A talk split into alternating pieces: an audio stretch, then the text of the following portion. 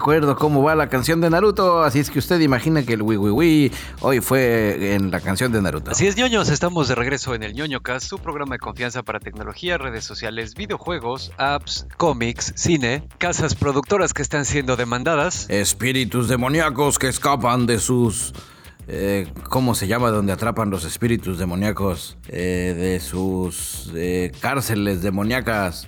El cuarto les sorprenderá. Estados de la República Mexicana que están empezando a salir de la Edad Media. Teasers de Star Wars que nos presenta de qué va a tratar sus nuevas series.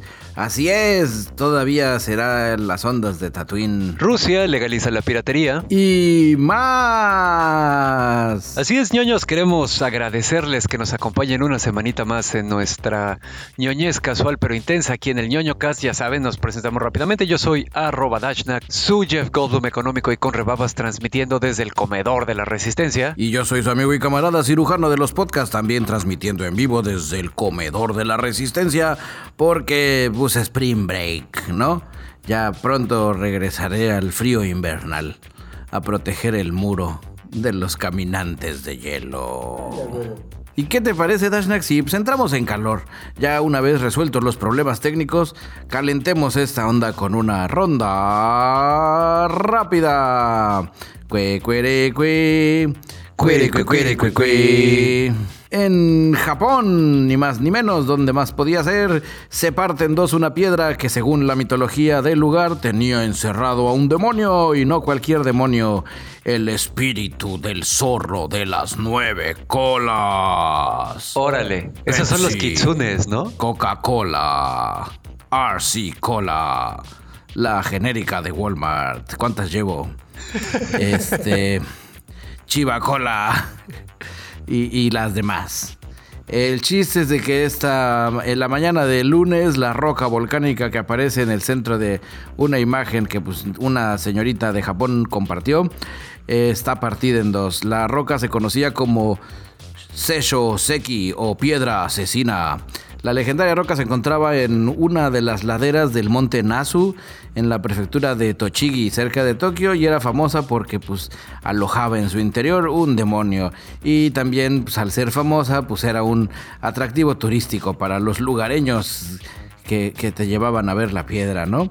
Eh, tenía su cuerdita así de monjes budistas este, que pues, nos han enseñado en el anime, sobre como los de Inuyasha. Oh, los que tienen el nudo, ¿no? Ajá, con sus como nuditos y como sus banderitas. La muchacha tomó la foto, la piedra estaba partida en dos. Es una atracción turística desde 1957, por si, por si está usted haciendo su tarea de eh, administración en empresas turísticas. Y pues bueno, la gente del lugar ya está diciendo, ¿qué te parece si la resanamos, la volvemos a pegar y todos felices, ¿no? Eh, si usted es fan de Naruto, pues ya sabe qué es lo que viene. Si usted es fan de algún otro anime que tenga que ver con demonios, como Demon Slayer, pues también ya sabe qué es lo que puede pasar. Marzo viene con todo. HBO, nuestra casa favorita productora de series de televisión, se está enfrentando a una demanda colectiva.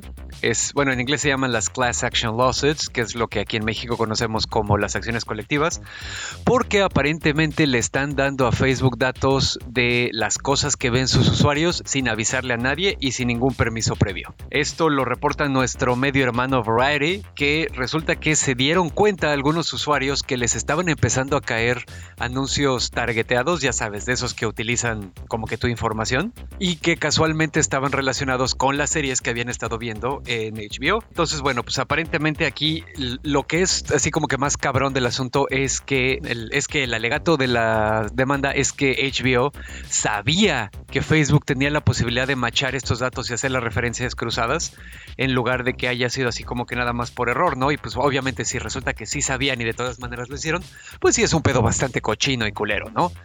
Entonces, pues bueno, traen esa onda.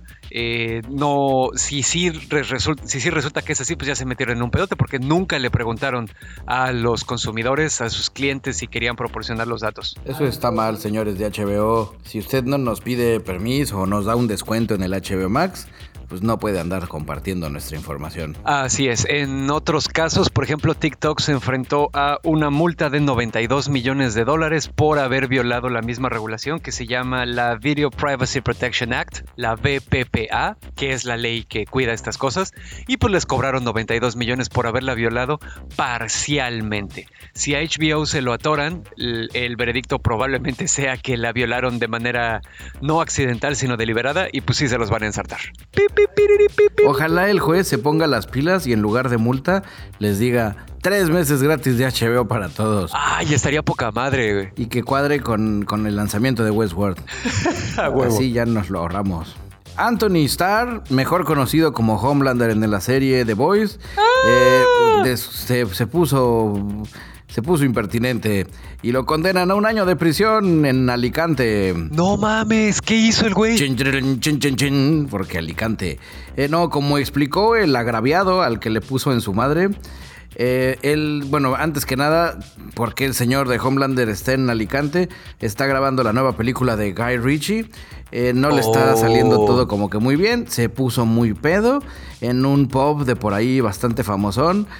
Se hizo de palabras de un, un parroquiano del pub y le rompió un vaso en el ojo y se lo agarró a moquetazos.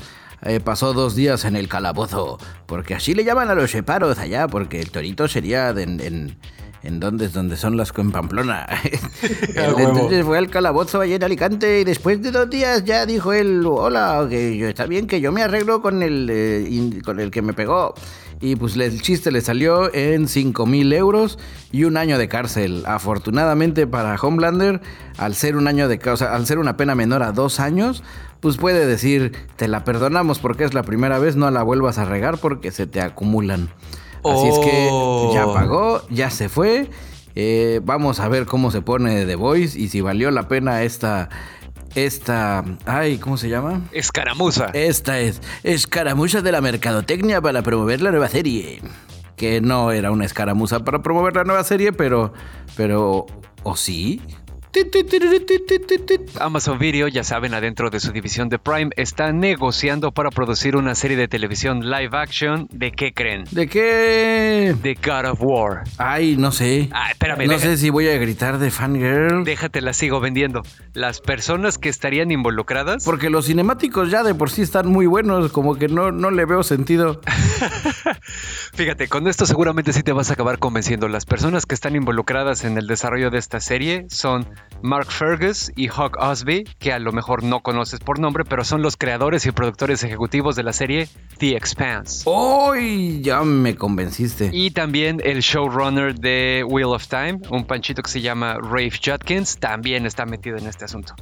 Igual van a estar metidos Sony Pictures Television y PlayStation Productions, porque pues así ya saben, como que todo el mundo quiere su rebanada del pastel, pero sí le están tirando, si es que esto cuaja, a hacer una franquicia bastante grande de medios para God of War. Sí, es, es una buena. Es, es. Creo que es un, es un buen negocio. Al final tiene suficiente para sacar para varias temporadas si las administran bien. Pues pueden hacer hasta más de una temporada por entrega de juego, ¿no? Ajá. Que también ahí siento que sería ya también mucho. Así donde dices, bueno, ya para ver este maratones kilométricos telenovelescos, pues vemos Naruto o One Piece o, o algo así. Eh, bueno, haciendo cambio de cosas, trailers kilométricos novelescos, eh, ya salió el tráiler de la nueva serie Obi-Wan Kenobi, el maestro Jedi que cuida a la esperanza que vive en Tatooine. ¿Y por qué se me quedó lo español? No lo sé, porque a mí me suena que Tatooine han de hablar así, el español. Exacto, en Tatooine tienen acento español. En el tráiler podemos ver a Ian McGregor con sus binoculares acechando a, a- a- a Luke Skywalker. Así va a ser una serie bastante interesante donde él vemos a Obi-Wan viéndolo todos los días. Vaya a ser- creepy el güey. Súper creepy, no vaya a ser que se lo roben. En el tráiler también pudimos ver al Inquisidor que conocimos en Rebels y a sus chalanes mini inquisidorcitos.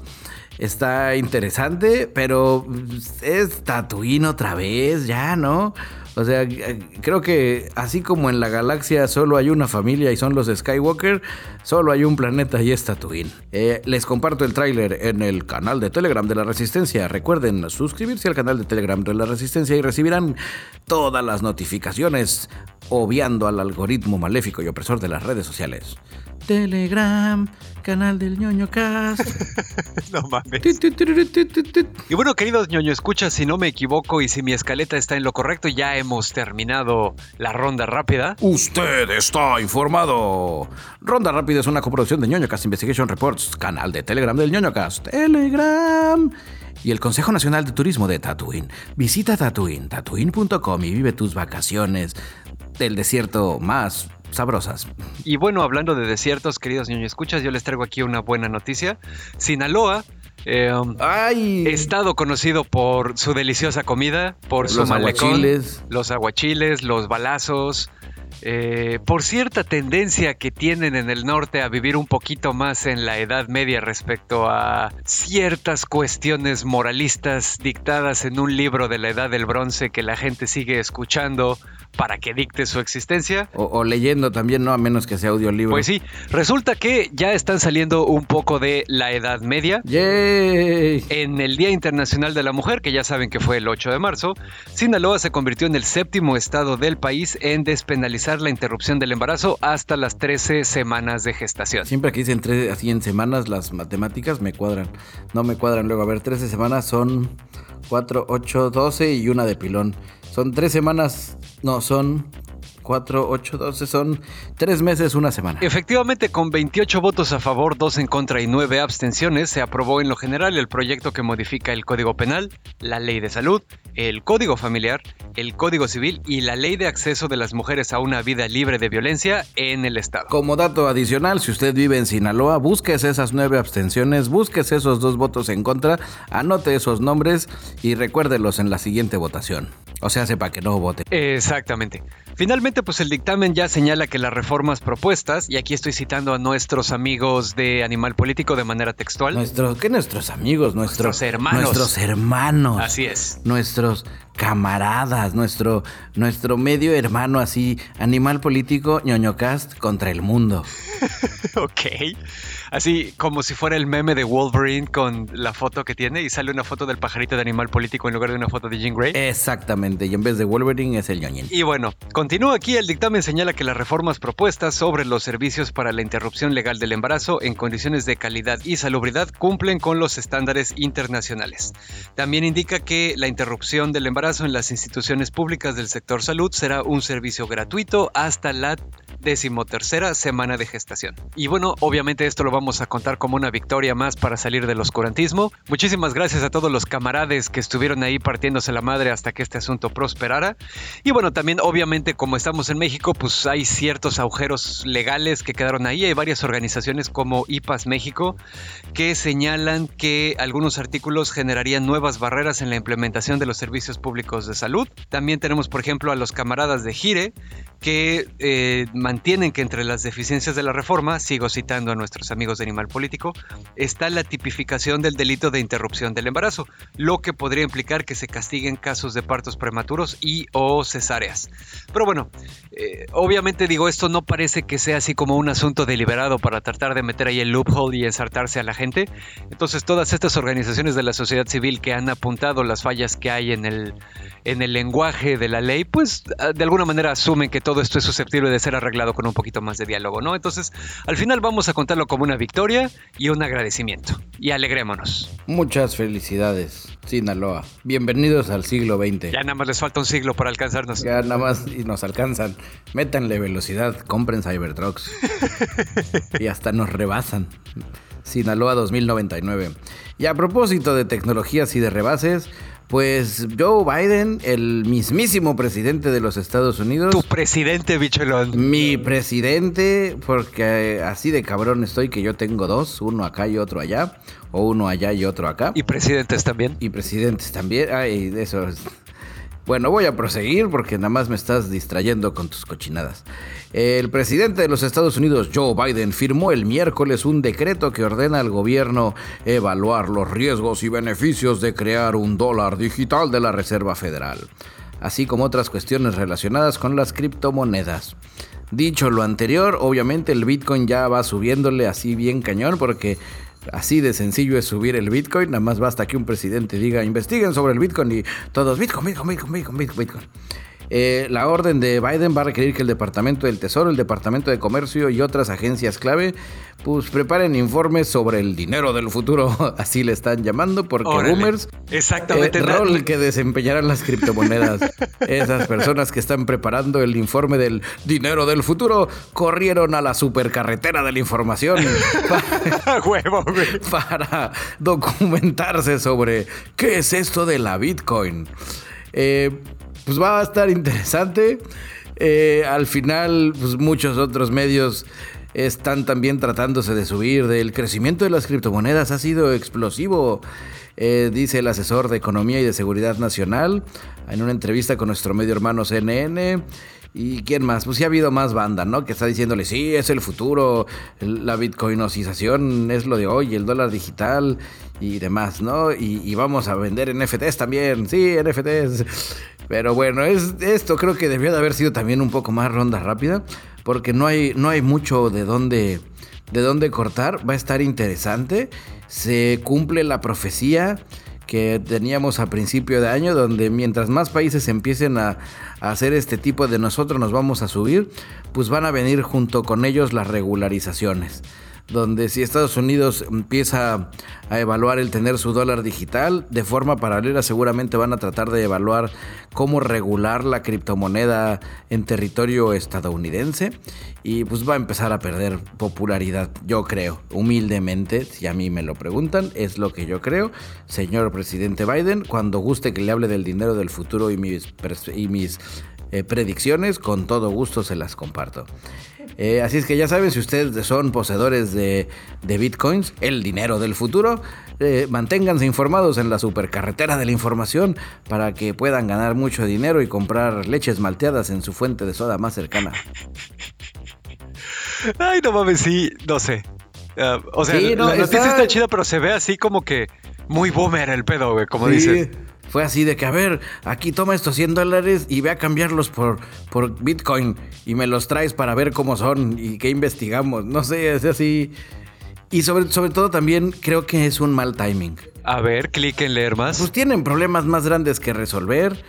El, cómo se está desmoronando eh, a nivel mediático el tema de la guerra Rusia y Ucrania y cómo le está repercutiendo en cuestiones de popularidad, en cuestiones en cuestiones de la gasolina está eh, llegando, al menos en California, está rebasando los 4 dólares.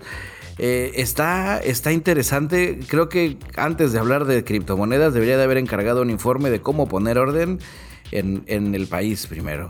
No porque no esté él queriendo orden, sino porque pues, la banda del otro lado, del otro lado del curul, dirían los expertos en análisis político internacional, pues le están, le están buscando, le están aplicando una amliña. A ver cómo es la amliña. Pues todo, todo es culpa de Biden. Así de, de que si es esto, eh, fue por Biden. Se me cayó la, el pan tostado del lado de la mermelada. ¡Maldito Biden! Ya sabes, más bien, más que cuando me refiero a la amliña, no es de que él sea AMLO, sino que él es Calderón. Todos los conservadores son AMLO. Entonces ya te imaginarás, pues les, le, está lloviendo. Ese es mi, ese es mi reporte en noticias de criptoeconomía. Y bueno, queridos ñoño, escuchas, quisiera inaugurar una sección nueva que no sé si va a permanecer, pero no se me ocurre otro nombre para, para esta nota. Esta va a ser la sección Ya déjalo, ya está muerto. Y la nota que les traigo. No te comprometas. Exactamente, la nota que les traigo es que va a haber una nueva película de Alien. Oh, no, ya déjalo, ya está muerto. Exactamente, Ahora todo tiene sentido. Afortunadamente, esta película no va a estar dirigida por Ridley Scott, va a estar dirigida por Fede Álvarez Director, ah, permíteme, director y escritor que se reventó, por ejemplo, la película de No Respires, la de Don't Breathe, con el güey ciego que se los quiebra a todos de todas maneras. Y el Rambo ese es buena. Y acaba de sacar en Netflix otra película que es la una de las múltiples continuaciones de Texas Chainsaw Massacre. Uy, pero que la, banda no le gustó. Pues la banda tiene pedos, güey. La película está muy buena. La de Texas Chainsaw Massacre a mí me gustó mucho. Juega, o sea, ya sabes, le pone así como que las palomitas a todas las cosas que son necesarias para el género, pero sí hace algunas cosas nuevas, como que por ejemplo, en las películas anteriores, pues sabes que de alguna manera el malo, entre comillas, es Leatherface, ¿no? Ajá. Y los buenos, pues son los que van sobreviviendo o tratando de sobrevivir al ataque. En esta película juega con las convenciones del género y desde el principio hace que sepas que cuando maten a los güeyes que la película te está presentando como los protagonistas, te vas a regocijar muchísimo. Oh, los hicieron odiositos. Exactamente, entonces está, está muy buena, tiene cosas nuevas que ya es difícil a estas alturas del partido hacer esas cosas, pero siguiendo las convenciones del género. Sí, lo que te voy a decir que manteniendo la esencia del hack Exactamente, pero bueno, esto fue así como que una mini recomendación, asómense a la nueva versión de Texas Chainsaw Massacre en Netflix, pero bueno, este güey, Fede Álvarez, va a ser el encargado de. Él escribió la nueva película de Aliens, se la presentó a Ridley Scott en algún momento, hace unos añitos, y sí se le quedó, le gustó a Scott, y ahora que ya así como que había más tiempo, le habló y le dijo: Pues qué pedo, vato, ¿te la quieres aventar? Y Fede Álvarez le dijo: Sí, señor, y la película también. No, que. No, pues. pues creo que ya tengo un poco de esperanza si hace lo mismo de revivir, así como revivió el género con una perspectiva distinta, y ahora nos cuenta las locas aventuras de un alien extraviado que él solo quiere sobrevivir, estaría interesante. donde los malos son los humanos. Donde los malos son los humanos, porque la neta sí son los malos, porque ves que luego los atrapaban y, y los querían como para experimentar y Exactamente. Y ellos son animales libres del bosque que no quieren nada más que más que poner huevos y hacer más grande la colonia. Pues sí. También aquí nos platica ya eh, Steve Aswell, que es el presidente de la 20th Century Fox, que son la casa productora que va a coger esta película. Nos dice que el guion se ve bastante interesante y que es relativo a un grupo de personas que no habíamos visto antes. O sea, no va a ser como Star Wars, donde todo es relacionado con los Skywalker. Aquí no va a salir sí, ya, Ripley. no va a salir Ripley. Ni Hicks, ni nadie, ni Newt, ni Bishop, ni nadie a la verga. Yo solo espero que haya Colonial Space Marines. Eso seguramente sí. Y bueno, todavía no tenemos fecha, pero sabemos que se va a estrenar directo a Hulu. Así que pues tal vez tengamos que desplegar nuestra banderita pirata para poder verla, pero eso ya es un problema para nosotros del futuro. Pues hay que llegar primero, ¿no? Exactamente. ¿Sabes quién no va a llegar a ver a alguien? ¿Quién? El hombre que recibió el trasplante de corazón de cerdo. Ah, no mames, pinche culero, güey. Sí, sí, ya sé lo que vas a decir, güey. Al que le echaban cocaína según la revista Vice, digo no al hombre, sino al corazón de cerdo. Eh, ustedes recordarán Expedientes Médicos del Reino Champiñón en coproducción con Vice. Les platicamos hace unos episodios sobre este tema. Eh, la Facultad de Medicina de la Universidad de Maryland ya confirmó en esta semana, eh, hoy para ser así más preciso, pero podcast cuántico. Ahorita déjenme les confirmo cuándo fue hoy. Si hoy es acá, pues debió de haber sido hace como tres días. Eh, y acabamos en lo mismo porque usted no sabe en qué día lo está escuchando. Eh, estamos hablando de la semana donde debió haber sido algo así como entre el... Voy a dejarlo entre el 7 y el, y el 9 de marzo, porque no encuentro la fecha y al final no es relevante. Ya más muerto no va a poder estar el señor. Pues ya se murió. Vivió dos meses con el corazón de un cerdo latiendo en el pecho y pues, ya no. Digo, también esto, o sea, sí es una tragedia y lo que sea, porque cualquier pérdida de vida humana es una tragedia, pero también que no se nos olvide que los primeros trasplantes de todos los órganos, así como que por primera vez se les acaba muriendo el cabrón súper rápido. Que también el güey era medio mala leche, ¿no? Por ahí me acuerdo que había, había unas notas donde la gente estaba diciendo cómo es posible que él que no era, que era, que era, creo que era expresidiario. O sea, ¿quieres decir que nos estamos regodeando de que se pues haya muerto, bicholón? No regodeando, pero pues ahí es donde ahora tiene sentido donde dice, ya ve señora, por eso no se lo puse a su niño y se lo puse a un señor viejito. Porque para él dos meses pues ya pues, pudo resolver sus problemas. Eh, pues sí, le dio tiempo de dar un golpe más antes de retirarse. Exactamente, digo, no estoy aquí ni regodeándome ni nada. Simplemente, pues las cosas pasan por, porque tienen que pasar así. Eso no es cierto, bicholón. Eso es pensamiento mágico. ya lo sé. Las cosas ocurren como consecuencia de la conjunción de eventos probabilísticos ocurriendo en todo momento a nuestro alrededor, güey. Lo dije para ver quiénes estaban asintiendo con la cabeza y darles un zape. Bien, esa es Era la todo un, una theatricality and deception. Eh, pues ya no les voy a platicar mucho de, del tema del corazón. Eh, ahora ya los doctores científicos de xenotransplantes saben que así duran dos meses. O sea, es así donde... Con cocaína. Ajá, yo creo que le hizo más falta inyectarle más cocaína al corazón del cerdo. Eso habría dicho la revista Vice si fueran médicos. Dirían, le hace falta cocaína. Eh, no, hay, no hay mucho, sí es un triste desenlace, tanto obviamente para el señor que colgó los tenis como para los, los senodoctores, se les dirá así también, que hacen senotransplantes. En su senosala de operación. En su senosala de operación, con sus senoenfermeras y todo es así, senoquirófano. Y tuvo un poco que ver con la nota de Alien, que son los Xenomorphs. Exactamente. Eh, pero bueno, eh, van a seguir intentándolo. Ellos no son así de que no, no nos rendiremos. Vamos por los tres meses. Este, pues sí, al final, digo, tuvo la oportunidad del señor de estar con su familia eh, y todo súper cool, ¿no? O sea, no fue una onda así de que, de, oh no, ya cuando te hacen un trasplante así de complicado y de difícil, pues uno vive al día despidiéndose de todos, no vaya a ser la de malas, ¿no? ok. O, y si usted no lo está haciendo y usted acaba de recibir un seno trasplante, pues tome nota, viva el día límite. Exactamente. Y bueno, querido Joño, escuchas dentro de la misma sección de historias médicas del Reino Champiñón, de yo les traigo una buena noticia que nos mandó nuestro camarada Numus, que siempre está al pendiente de la parte biológica y ñoña de este asunto.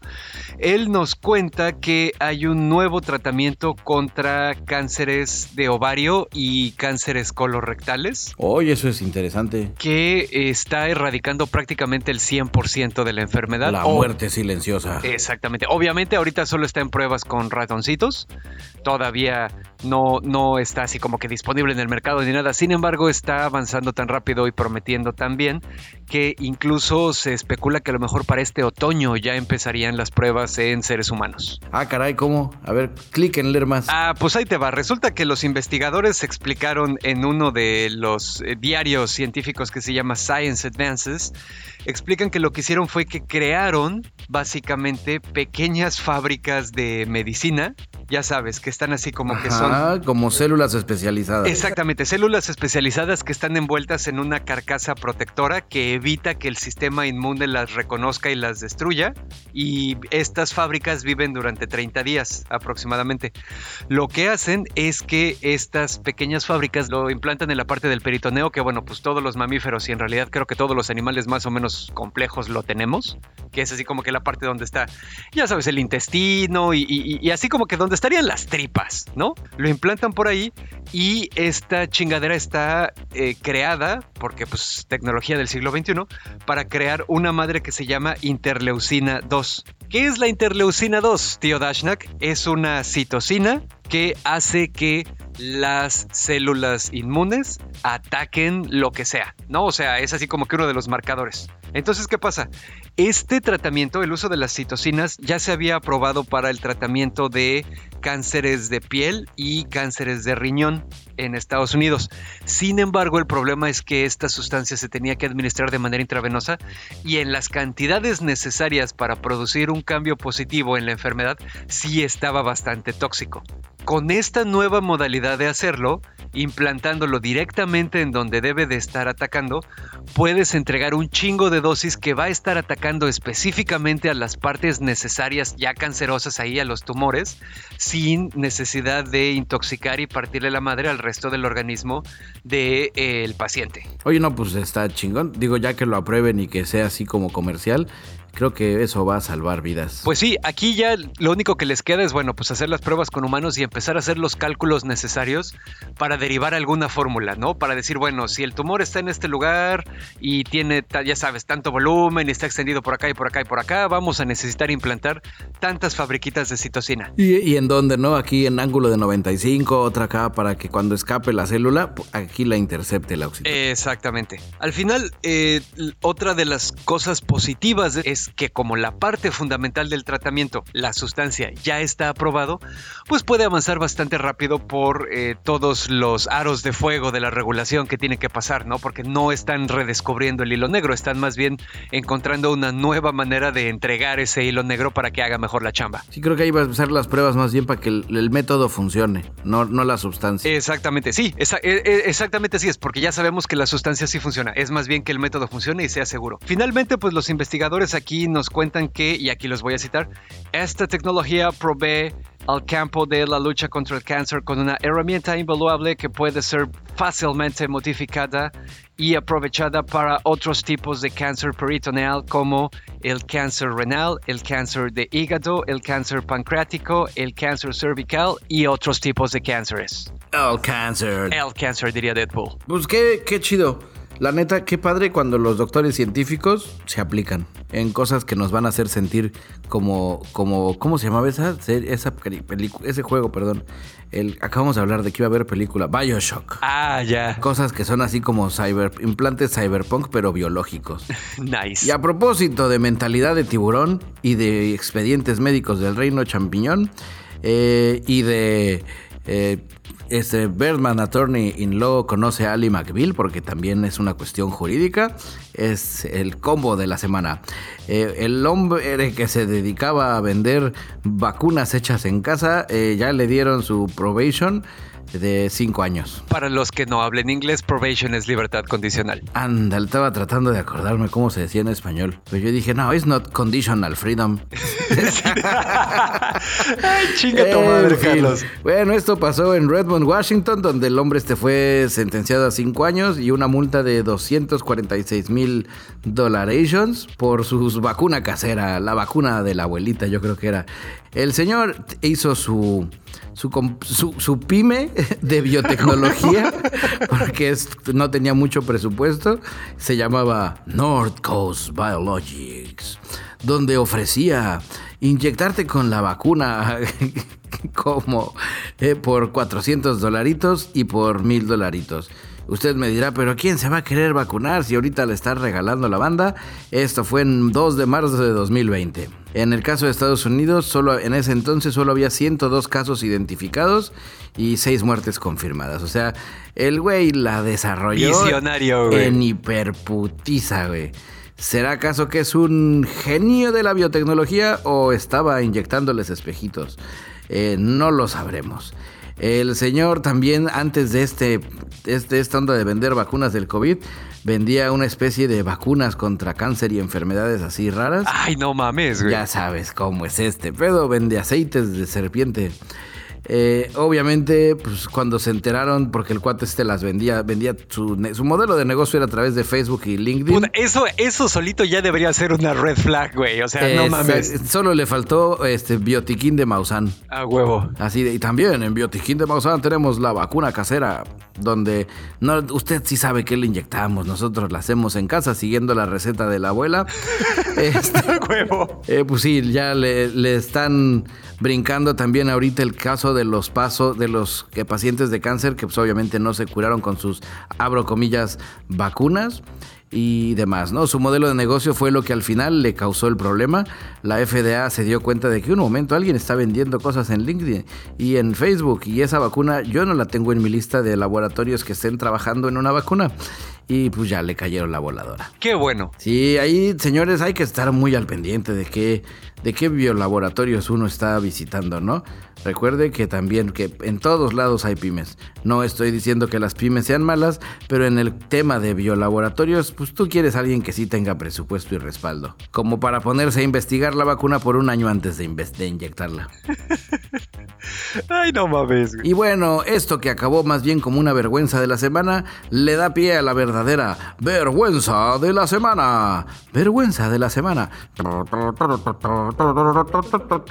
Vergüenza de la semana. Así es, camaradas, y pues ahorita con el desmadre que hay entre Rusia y Ucrania, ya se imaginarán qué vergüenzas de la semana hay para aventar para arriba. Como seguramente están ustedes enterados, porque como siempre les decimos, son personas que siempre están al pendiente de todo lo importante en el mundo. Si usted está aquí en el ñoñocast, ustedes es gente de mundo. Exacto. Es, es gente que se informa, es gente que, que ya para las 12 del día ya se leyó cinco periódicos de cinco países diferentes, ya hizo tres llamadas para verificar las bolsas de distintas partes del mundo y, jugó squash con algún CEO. Órale, respect, ya quisiera yo esa vida.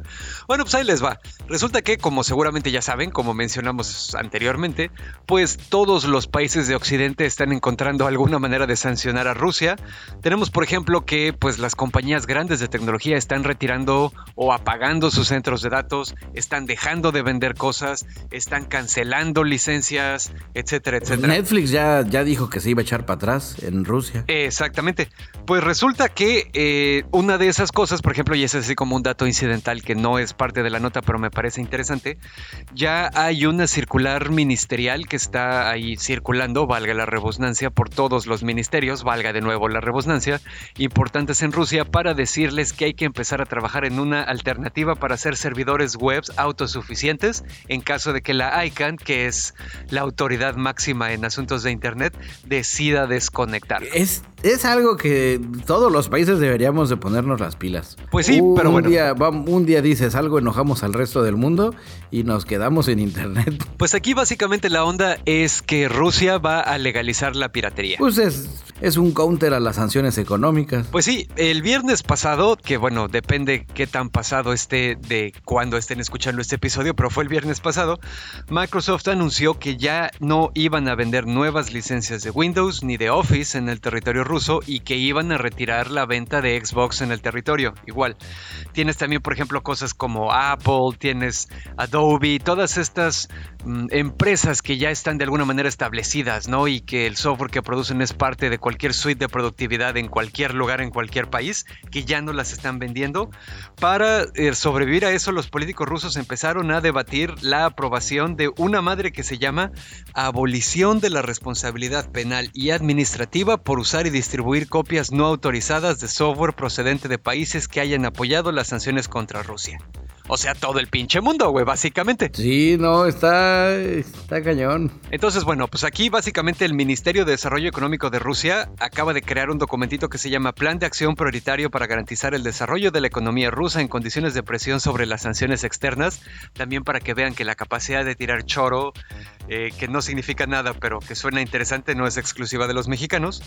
Resulta que van a tratar, están promoviendo, todavía no sabemos si va a ocurrir o no, pero está en la mesa de discusión cambios a las políticas de patentes y los derechos de autor adentro del territorio ruso para permitir que, eh, o para despenalizar más que nada, despenalizar la utilización de... Eh, Material con contenido de derechos Contenido de con derechos de autor, exactamente, cuyas licencias para uso no hayan sido adquiridas de manera legal. Eh, como les digo aquí, no es un pedo de que sí, a huevo, vamos a legalizar la piratería porque todavía tienen un poquito de decencia.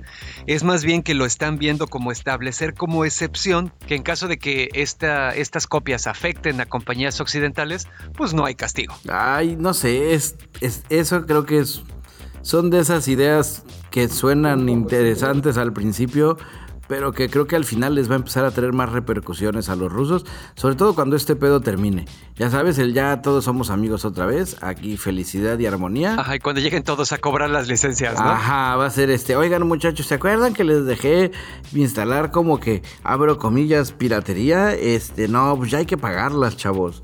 La banda como que no creo que respondan muy bien. Ajá. Y digo, también aquí se pone ligeramente más complicado, no mucho, porque la tecnología para craquearlos existe, pero pues ya hay muchos softwares que en realidad existen ya en la nube, ¿no? Ya es más bien un pedo de modelo software as a service, más que comprar tu disquito. Pero bueno, también que no se nos olvide que ya hay un chingo de piratería que ocurre en Rusia y ha ocurrido desde siempre, güey. Todos nosotros nos hemos encontrado con alguna película que descargamos de la Bahía Pirata y que ya viene con los subtítulos rusos, ¿no? Por ejemplo, cosas así.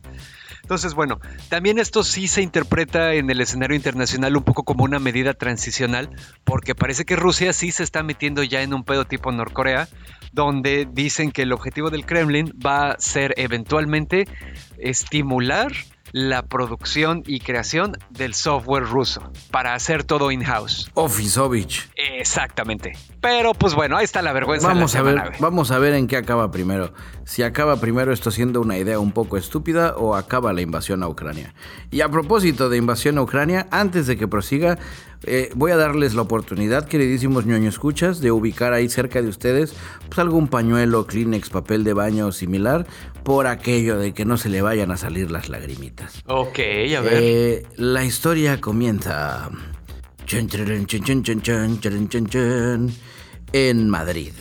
Eh, para ser más preciso, en un establecimiento del tipo restaurante de tapas Campanoli, en Madrid, donde podemos ver a Jorge. ¡Hey, Jorge! ¡Salúdanos! ¡Hola! Soy Jorge, soy el dueño de Campanoli. Eh, pero no he podido abrir mi negocio por el tema de la pandemia. Eh, pero al mismo tiempo estoy un poco preocupado por la, la- la gente de Ucrania que está viviendo lo de las bombas y los misiles y todo esto.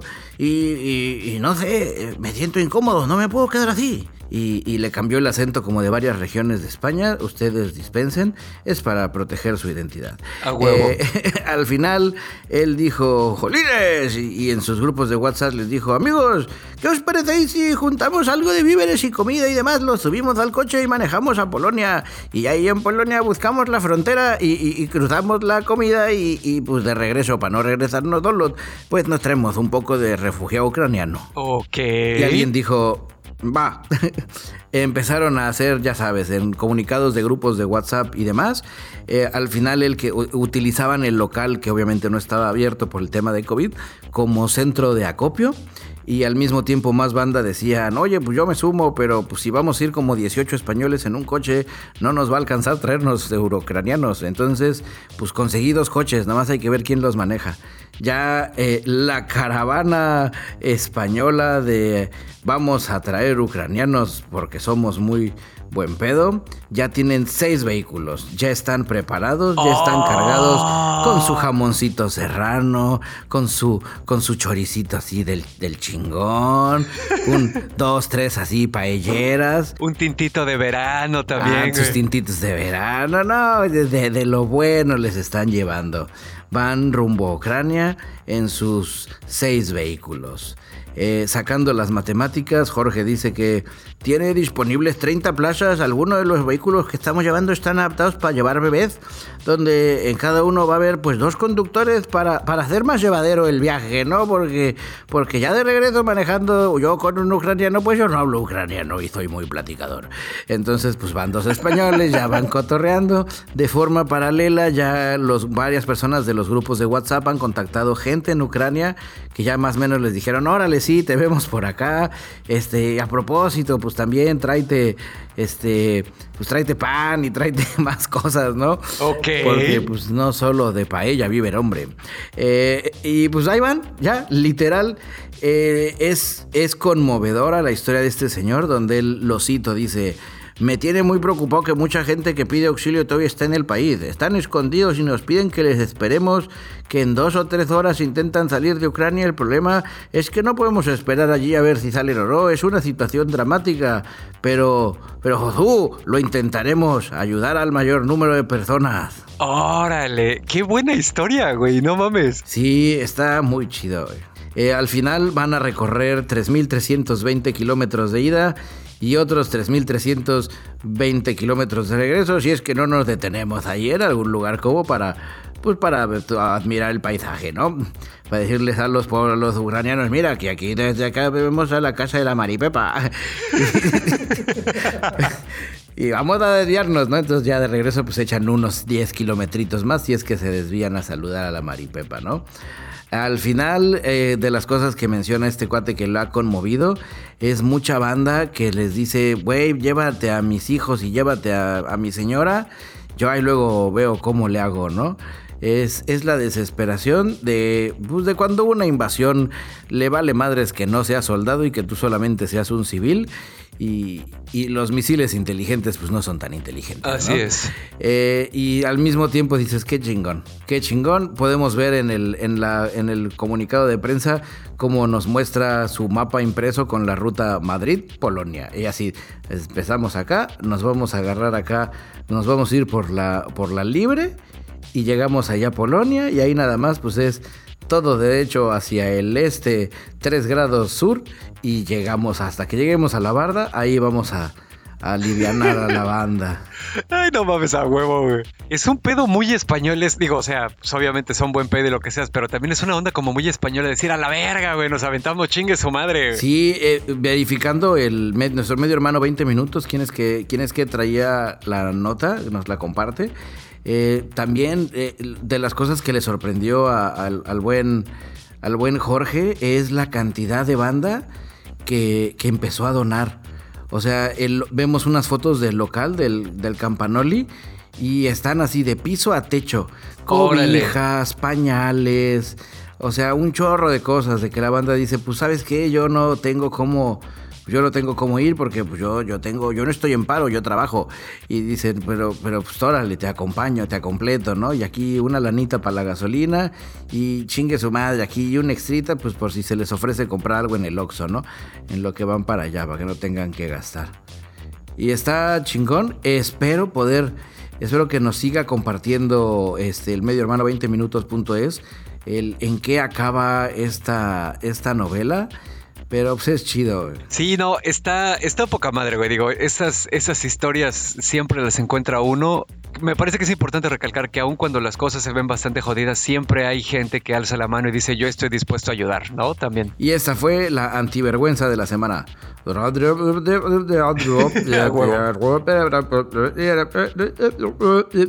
El outro de antivergüenza de la semana. Así es. Y bueno, queridos yo escuchas hablando de antivergüenzas de la semana y héroes y todo eso, ¿qué pedo, oh, bicho? No, yo no le he podido ver. ¿No la has visto? Yo no le he podido ver, soy un cochino casual. Órale. Soy un cochino casual, perdóname, no soy digno de que entres en mi casa, pero un batiboomerang servirá para sanar mi alma. Eso de cochino casual lo dijo nuestra amiga Nat de Bolsillo, ¿verdad? Se lo dijo a, un camarada que shall remain nameless. Ah, como el cochino poser. Eh, ah, un cochino poser, le dijo, eres un cochino poser, sí es cierto. Eres un cochino poser, Carlos. es todavía más cabrón que ser un cochino casual. Bueno, pues yo ya la vi y rápidamente así para que no se aburran y no spoilerle a nadie nada, sí vayan a ver. Está muy, muy chingona la película. Creo que a lo mejor un problema que puede tener es que la manera en la que cortaron el trailer hace pensar a la banda que hay como que más cosas que en realidad no están en la película. Esta película es una historia de detectives, es una historia de drama y también es de los primeros años de Batman. Este hecho está un poco basada en año 2. Pattinson, como siempre hemos dicho en este podcast, es un excelente actor cuya única falla fue tener que comer y haber aceptado la chamba de Twilight. Pero el güey siempre le mete así como un pedo medio rarito foctopin a todos sus personajes. Y en este sí, güey, pinche Bruce Wayne es un emo rarito, güey que, eh, pues no sé, está muy buena, güey. Eh, todas las actuaciones se la rifan muy cabrón. Hay varias subtramas funcionando a la vez. La música y la fotografía están que te cagas, güey. Sí, la banda sonora, si tienen chance de escucharla en Spotify, Está hermosa, digo, esa sí ya la oí, por no haber podido ver la película. Menos, por lo menos, digo. La pongo la banda sonora, cierro mis ojos y me lo imagino qué es lo que va a pasar. Sí, no, el, el traje de Batman que hicieron, ya ves que pues también se quejaban así como que mucho de que Pattinson pues está como un poco más ñango que Batfleck o cosas así. Yo creo que le funciona, es el tipo de cuerpo que tiene el güey y también tiene sentido teniendo en cuenta que es un Batman que está como que recién empezando, Morrillo, que, que, se acaba, bueno, no se acaban de morir sus papás, pero pues se acaba de volver Batman. Sí, digo, no, no vimos en esta película, en este universo, no sabemos cuánto tiempo pasó entrenando y todo eso. Ya sabes, como vemos en las otras películas con todos los maestros chingones del mundo, raza al ghoul, lo que quieras. Que la neta creo que, digo, sin haberla visto, lo agradezco. Porque que te vuelvan a contar la historia otra sí, vez. De acuerdo. Y de, de las cosas interesantes vi un meme donde decían que el, en la línea temporal de esta película, eh, los papás de Bruce Wayne murieron en 2001. Que la más seguro es que la película que hayan estado viendo era Shrek. Ay, ya huevo. Eh, pero bueno, pues sí, no, definitivamente ampliamente recomendada. Vemos eh, en tiempo real la transformación de un superhéroe que empieza buscando venganza y se da cuenta que lo que necesita es entregar justicia. Pues el cameo del chavo del 8, ¿no? Cuando todos sabemos la vecindad era en Ciudad Gótica y le dice Batman, la venganza nunca es buena, mata el alma y la envenena. Exactamente. Y pues bueno, dicho todo esto, digo, ya creo que nos vamos a guardar eh, el análisis más a profundidad cuando Bicho ya, ya, ya la haya visto y cuando pues, más personas de nuestros queridos ñoño escuchas la hayan visto también. Pero sí, definitivamente muy recomendada. Está largona, son prácticamente tres horas, así que tomen poquito refresco o llévense una bolsita. Sí, definitivamente sí, sí le ando dando las cinco ñes de cinco sin pedos, güey. Me fascinó la pinche película. Voy a, voy a verla. O me puedo esperar también a verla en HBO Max. Pues sí, digo, si ya eres un cochino poser casual, güey, pues ya qué más da. Pues es que no he podido, Dasnak. Yo quería ir, pero pues me salieron unos pendientes. ¿Unos señores te obligaron a tomar en el estacionamiento? Unos señores me obligaron a tomar en el estacionamiento y pues ya no pude ir. Y pues así funciona y no llegó Batman a salvarme, el que ha hecho por mí. No, pues sí. Pero bueno, pues qué pedo, bicho. Nos ibas a platicar otro tipo de viaje personal que tuviste. Hoy sí, en, en las en bicho casos de la vida real, eh, acompáñenme a ver esta interesante historia. La Navidad pasada, ustedes no están para saberlo, ni yo para contarlo, eh, pues también la saben, es mi cumpleaños, porque en realidad no fue un regalo de Navidad, fue un regalo de cumpleaños. Me regalaron un kit de... Y aquí, aquí esto, esto yo sé que va a sonar a mención, no es payola, no nos están dando nada. Cachín, cachín. Es una mención de 23andMe. 23andMe es un servicio de, de codificación de ADN. Ya sabes, está interesante. El kit yo lo mandé por ahí de febrero, si mal no recuerdo. Porque pues también me tardé en, en hacer el, el- en animarme en hacerlo. No puedo decir que me sorprenda, pero sí. No, es- era, era más que nada por la complejidad y que hacía mucho frío. Y había que ir a llevarlo al correo. Entonces yo decía, no, luego, luego, ahorita que se me va a congelar la saliva. Donde viene un tubito y las instrucciones, bajas una app, sincronizas tu kit, le escupes al tubito, lo metes en el correo. Y pues sí, se tardó un ratito, se tardó de hecho como tres meses en regresar. La aplicación más o menos te va actualizando de ya llegó, lo van a recibir, y ya lo recibieron, y ya lo escanearon, y ya lo echaron a la maquinita que le da vueltas y, saca el ADN así mareado para que se apendeje y nos diga toda la historia de- de- de ti. Y demás. Yo sé que hay muchas personas que le tienen miedo a estos servicios porque se van a quedar con mi ADN y, lo demás. El problema no es que se queden con tu ADN, el problema es que se quedan con tu información personal y hacen conexiones entre personas de las que tú ni siquiera estás enterado. Pero bueno, Que las hagan. eso es que- solo mi opinión. Que las hagan, total, así hacemos más grande la familia. De hecho, sí, me salieron unos First Cousins que no tengo la más remota idea de dónde salieron, pero compartimos algo así como sesenta y tantos por ciento de ADN. Ok. Entonces, en- eh, yo creo que eh, en la siguiente oportunidad que pueda hablar con mi papá, este, vamos a tener una conversación muy interesante y, y así, ¿no? O, o bueno, ya mis abuelos ya no están, entonces también él se la puede zafar por ahí. Mira, ya le di una idea. De las cosas interesantes que me salieron, Espera, ¿tu papá escucha el podcast? este no. Ah, ok. O, pero alguien que le diga, pues igual le digan, órale, esta es una buena idea. O la puede aplicar usted si su hijo se hace una prueba de ADN y le salen medios hermanos. Pues de, ahí les va. Voy a comenzar con, pues a lo que venía. Porque yo la verdad tenía, tenía curiosidad sobre mi origen. He visto muchos bichoclones. He estado así dudoso, así donde yo decía, hermano, este, pero, pero tú eres como yo. ya saben, así la escena como de Orphan Black. Eh, pues de las cosas interesantes que me... Hay unas que no me sorprendieron, ya se veían venir. Eh, como que el 67.5 de mis genes vienen de Europa. Para ser más específico, del sur de Europa, o sea, España a Portugal. Tengo ahí un 1.3% de Ashkenazi Jewish, así de... Judío de- Ashkenazi. De judío Ashkenazi. Tengo 0.7 de British Irish. Irlandés británico. Irlandés, que es poquito, punto 3. Indígeno, indígena, este de Asia e indígeno americano, tengo el 26.6, donde ahí se divide de una forma bien interesante. 26.2, Indigenous American, porque, porque el penacho debe de regresar a México. Y 0.4% chino del sudeste asiático. Ah, chinga, a ver. De ese chino del sudeste asiático se vuelve a subdividir. Indonesio, Tai y Myanmar, punto 3. China, punto 1. O sea, se, es verdad eso de mi ancestro Bicho Long, maestro del Kung Fu, que, que vino a México a inventar las chinas poblanas. Dentro de los otros que sí ya se, suenan más interesantes, porque pues este sí, estamos hablando de punto uno, tengo 2.8% de, de genética de África subsahariana. Ok. O sea, se está cabrón. Poquito más y, yo creo que podría decir las palabras que uno no debe de decir. Eh, ahí se divide un poco bastante equitativo entre congolés, este, sudeste africano, west african, northern east african, sudanés. Luego también tengo western Asia and north african donde viene a ser el 1.7. O sea, si sumo el continente africano, a ver, ayúdame con la matemática, Dashnak. Pero me dejas saco la calculadora aquí. 2.8 más 1.7. Eso es 4.5. Ándale, tengo 4.5 del continente africano. Ok. Que digo, también, también ahí hay que ver así como que qué marcadores genéticos están utilizando, ¿no? Porque si todos los Homo sapiens salimos de África, todos vamos a darle en algún porcentaje a Pero son porcentajes menores. Me puse a hacer la tarea de cómo hacen los marcadores. Y hay otra opción. Ah, bueno, me está también haciendo falta. Eh, al final, los en cuestión de genérico, me están manejando con nueve regiones de México, ocho regiones del Caribe, incluidos Cuba que cuadran rascándole un poco a mi árbol genealógico es donde dices, ah, pues sí, mis, mis, mis, abuelos, mis bisabuelos paternos vienen de por allá, ya sabes, le empieza uno a rascar. De la parte que me gustó un buen, déjame, estoy buscando aquí en mi app, es donde tienes el timeline de tus ancestros. Qué tan lejos, de acuerdo al porcentaje y al algoritmo, están las oh. generaciones. Y ahí se va abriendo. Por ejemplo, de dos a cuatro generaciones es español-portugués de 5 a 8 indígena americano, de 5 a 8 o más este, británico-irlandés.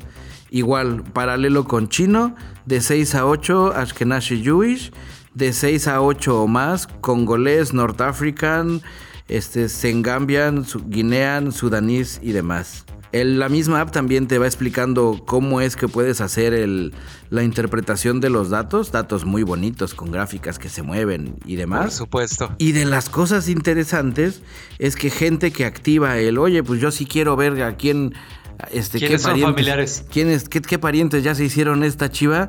Me salieron. Ahí voy, espérame. Déjame los busco. Se escaparon, dijeron, nos descubrió. A huevo. Eh, 1400, ponle ya, ciérralo, vamos a redondearlo. 1500 personas con este, genética lo suficientemente similar como para ser de la familia. Ok, bichoclones. Hay un, ándale, pues bichoclones de todo. Hay unos que dependiendo a la privacidad de cada persona, puedes un poquito verle más, verle de dónde son. Hacen una tabla comparativa de tu origen, de, tu ancestry con su ancestry. Entonces ya empiezas a decir, ah, no, pues mira, si él no tiene de cubano, pues es del lado de la familia de mi mamá. Y empiezas, ya sabes, a oh. sacarle acá. Y, y te da la opción, obviamente te pregunta al inicio si en algún punto te aparecen parientes, si te quieres contactar con ellos. Estos 1500 personas para redondear, en su momento dijeron, sí, Simón, si nos sale algún primo lejano, yo quiero conectar. Si en algún punto yo voy a poderle darle clic y decirle, ¿qué huele primo? ¿Qué huele prima? ¿O qué huele tío? ¿O qué huele tía? Y haces así más grande. ¿Y de a ti de dónde saliste? Ya, no, pues es que yo nunca conocí a mi familia y tú así, ah, yo, pues yo soy ya y todos nos hacemos amigos y ya sabes dónde puedes encontrar riñones cuando los necesites. o médula ósea también. O médula ósea de la buena, así fresca. Pero sí, estoy bastante satisfecho al final con, el producto. Si su, si su economía se los permite, eh, o si agarran una buena promoción como la que agarré yo, eh, recomiendo hacerlo, está bastante interesante. Se van a llevar, ya que terminen el análisis y lo reciban, son horas de, diversión interpretando los resultados. A huevo. Y conociendo más de uno mismo. Me salió también el, lo del ancestro neandertal. O sí, la gente que tiene mucho, mucha sangre europea tiene más ADN neandertal. Sí, de hecho tengo más, DNA, más ADN neandertal que el 35 de los otros clientes. O sea, de la banda que se ha metido, ¿no? Ajá. Y obviamente también te empieza a explicar la onda científica de qué significa. Hay una onda donde dice, seguramente no eres bueno ubicando direcciones. Y yo así, ¿cómo lo supo? Vienen mis genes, ahora ya, Ah. ahora ya no tengo que estar diciendo, no, perdón, es que me pierdo, es un, lo siento, está en mis genes. Huevo. Eh, y detallitos así bastante, bastante jocosos e interesantes. Piérdale el miedo a usted al- a la privacidad de los datos y, y aventúrese. También dentro de las cosas interesantes que puede uno no perderle el- para perderle el miedo es que no necesariamente lo, lo puedes, lo tienes que vincular, eh, tienes que vincular el kit con tu nombre real. Puedes vincularlo con eh, Juanito P o con cualquier nombre que se te ocurra. A final de cuentas, pues, lo, que lo que estás buscando pues, es el, lo que el DNA o lo que el ADN diga. Entonces, pues está jocoso. También haciéndole la tarea, me puse a fact-chequear. No es una onda de ciencia exacta, pese a que sí es ciencia. Eh, ha habido casos, sobre todo con los kits de detección de alergia a través del cabello o a través de otras cosas, donde una persona agarra y se compra cinco kits de diferentes marcas y los cinco kits pues marcan porcentajes distintos, ¿no? Obviamente nada muy alocado de, oh sí, aquí dice que soy este australiano y el otro dice que soy de Bielorrusia, sino en porcentajes, ¿no? Donde uno dice que tienes el 5.8 de Australia y en el otro tal vez te esté poniendo 5 o te esté poniendo 6 y, demás. Pero sí, anímense, camaradas. Un día, si se quieren animar, les voy a dejar aquí mi código de compra. No, no es cierto, no tengo código de compra. Esto es una recomendación honesta. Así es que ya saben, ahí, ahí búsquenle. El que me gustó y que yo probé se llama 23 and Me. Que si no me equivoco ha sido como de las más grandes y de las primeras que empezaron con este pedo. Ya están como las más establecidas. Y que al final de cuentas también es lo chido, porque de nada sirve que tus medios hermanos estén, tus medios hermanos perdidos estén dados de alta también en una onda de ADN y están en otro que no es la más popular. Pues sí, es exactamente el mismo pedo de por qué la gente no usa Telegram en lugar de WhatsApp. Exactamente. Y bueno, queridos ñoño escuchas, pues ya pasada esta recomendación slash... Dicho casos de la vida. Exactamente. Bichocazos de la vida real. Pues, ¿qué les parece que ya vamos terminando esta farsa? real. Ay. Y bueno, queridos ñoño escuchas, pues ya saben, recordarles los avisos parroquiales de siempre. Tenemos nuestra ya no tan nueva landing page en onocast.com. Desde ahí tienen acceso a todas las redes sociales malvadas, opresivas y explotadoras como Facebook, Instagram y Twitter. También pueden entrar al ñoño blog o al canal de Telegram, donde ya saben que automáticamente se vuelven parte de la resistencia. Pueden entrar también desde ahí a varios lugares donde el podcast es accesible y también al Patreon, donde a diferencia de otras redes, así como más mal pedito, pues aquí tratan de no enriquecerse tan culero a nuestra costa y permite a muchos vivir de hacer lo que amamos. Dense una vuelta, ahí hay acceso a material exclusivo, material liberado con anticipación, material que nunca se va a escuchar en otro lado y a participar en varias tomas de decisiones. Así que pues apúntense y actívense las notificaciones de Patreon para que estén enterados. Y hablando de Patreon, pues queremos darle las gracias rápidamente a toda la bolita de camaradas que han confiado en este proyecto y son Angelito, John Walker, Overlord, Sebastián Bojorquez, la familia de los Romo, Feri Ortiz, Francisco Novelo, Manuel Núñez, Claudia Maya, Víctor Antunes, Clau Borbón, Diego Díaz, Orquín, Juan Antonio, Alejandro Zul, Eduardo Alcalá, Tampi Loredo, Los Sapos, Rosquillas, Sergei Joshevich, Doctor Misterio, Carla Peregrina, Mar, Snow y Silu. Ustedes, camaradas Patreon, son el senotransplante de corazón de cerdo que dura toda la eternidad. De mi corazón. Ay, no mames, Y aprovechando los agradecimientos, quiero hacer una mención honorífica a Ferry, que nos se encargó del catering. O sea, trajo el sushi, pese a que era miércoles de 2 por 1 y en Sushiken se tardaron más de una hora en dárselos. Ahí estuvo pendiente viendo que no le escupieran a nuestra comida y nos las trajo. Tal vez ella sí le escupió, pero pues ya ni modo. De algo se tiene uno que morir. Así Muchas es. gracias, Ferry. Feri es la dueña del taller de costura de la Resistencia. Exactamente, y también la dueña de las quincenas del Jeff Goldblum que nace tostado.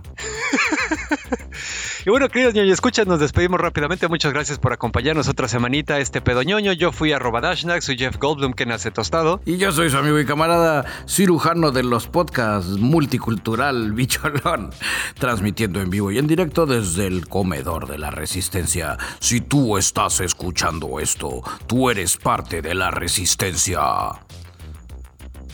Ño, ño, ño, ño, ño, no, ¿cómo era? y como todos los días me despido diciendo ñoño, ñoño, ñoño cast. ¡Oh! ño, ño, ño, ño, ño, cast. 23 no seas culero y darnos una patrocinada.